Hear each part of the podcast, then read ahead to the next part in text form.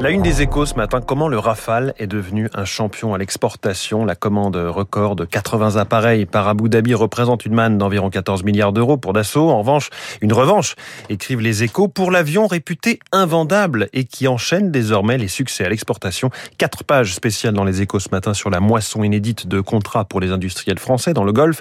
Je vous rappelle qu'Éric Trappier, le PDG de Dassault Aviation, est dans quelques minutes euh, dans ce, non pas dans ce studio, mais notre, notre invité à interview enregistré quelques heures après la signature de ce contrat. Dans l'éditorial des Échos, David Barou plaide pour que ce succès euh, permette à Dassault de s'imposer de facto comme le chef d'orchestre de la nouvelle ambition commune européenne pour le futur avion de combat franco-allemand. Le nucléaire n'est pas qu'une énergie transitoire, titre euh, d'une tribune libre publiée par le journal L'Opinion et signée par une vingtaine d'hommes, scientifiques, politiques. Il y a là Louis Gallois, Bernard Accoyer, Jean-Pierre Chevènement, Hubert Védrine. Lettre adressée au président de la République alertant sur la taxonomie. C'est cette euh, classification en cours de négociation à Bruxelles sur les, sur les énergies et qui qualifie pour l'instant le nucléaire comme le gaz d'énergie de transition. Cela fait craindre aux signataires hein, pour le financement et donc l'avenir de la filière nucléaire. La difficulté sur ce sujet est que le nouveau gouvernement allemand est clairement anti-nucléaire. La grande percée des crypto-monnaies, c'est la une du Figaro Économie 2021, l'année où les cryptos ont séduit le grand public. Elles ont changé de dimension dans la foulée du Bitcoin et pèsent aujourd'hui au total 3 000 milliards de dollars si on additionne la capitalisation du marché de toutes les crypto-monnaies. Comment Uber a tracé sa route en France? Titre d'un article de La Croix.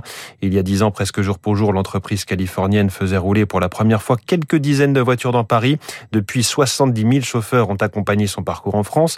30 000 sont en activité aujourd'hui. 10 ans, 350 millions de trajets dans 300 000 lors de un seul soir lors du réveillon du Nouvel An 2020. Et puis le, joli succès des pulls moches de Lidl, moche étant euh, entre guillemets, c'est un article du Parisien sur cet engouement incroyable et assez spectaculaire des pulls de Noël vendus par Lidl et surtout aux, couleurs jaune et bleu euh, du discounter au lieu des traditionnelles couleurs vert et rouge. Euh, ces pulls ne seront mis en vente en France que dans 10 jours, mais ils connaissent déjà un engouement spectaculaire en Belgique, revendus sur Internet autour de 30 euros alors qu'ils sont en magasin à 9,99. Nouvel exemple des coûts marketing réussis par Lidl depuis cette montée en gamme assez incroyable après la vente de, vinyle ou encore le robot de cuisine qui avait fait un tabac, Monsieur Cuisine Connect. On referme ce kiosque.